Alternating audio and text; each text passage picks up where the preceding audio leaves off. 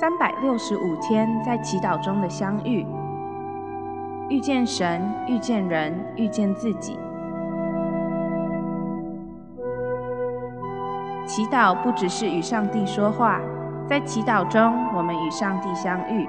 奇克果说，祈祷的意思不是听到自己说话，祈祷的意思是安静下来，保持沉默并等待，直到听到上帝为止。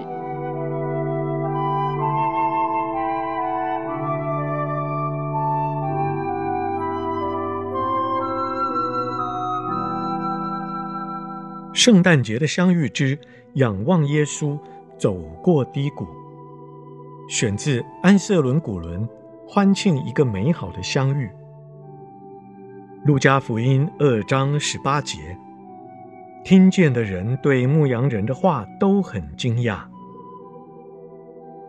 朝拜耶稣圣婴使人改变，这也是牧羊人要给我们的信息。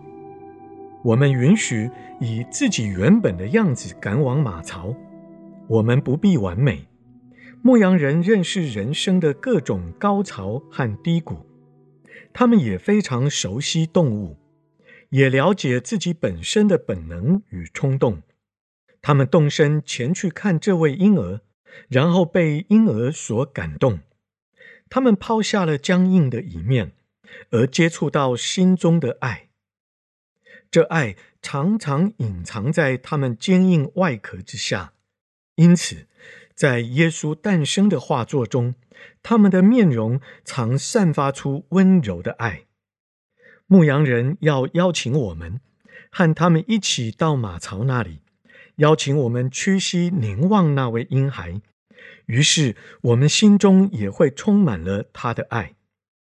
我们不必带着什么珍贵的礼物。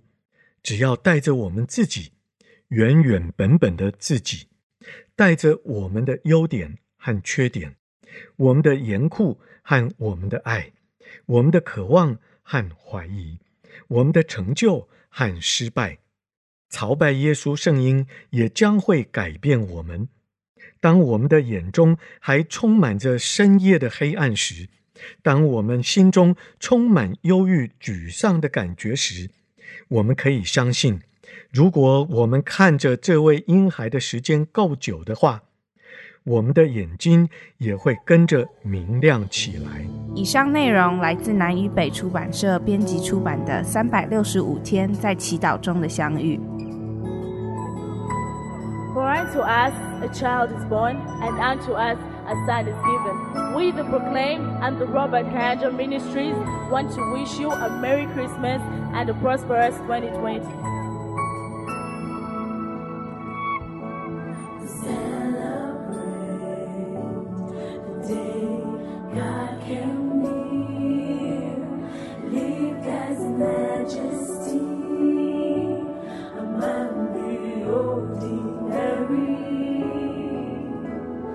Praise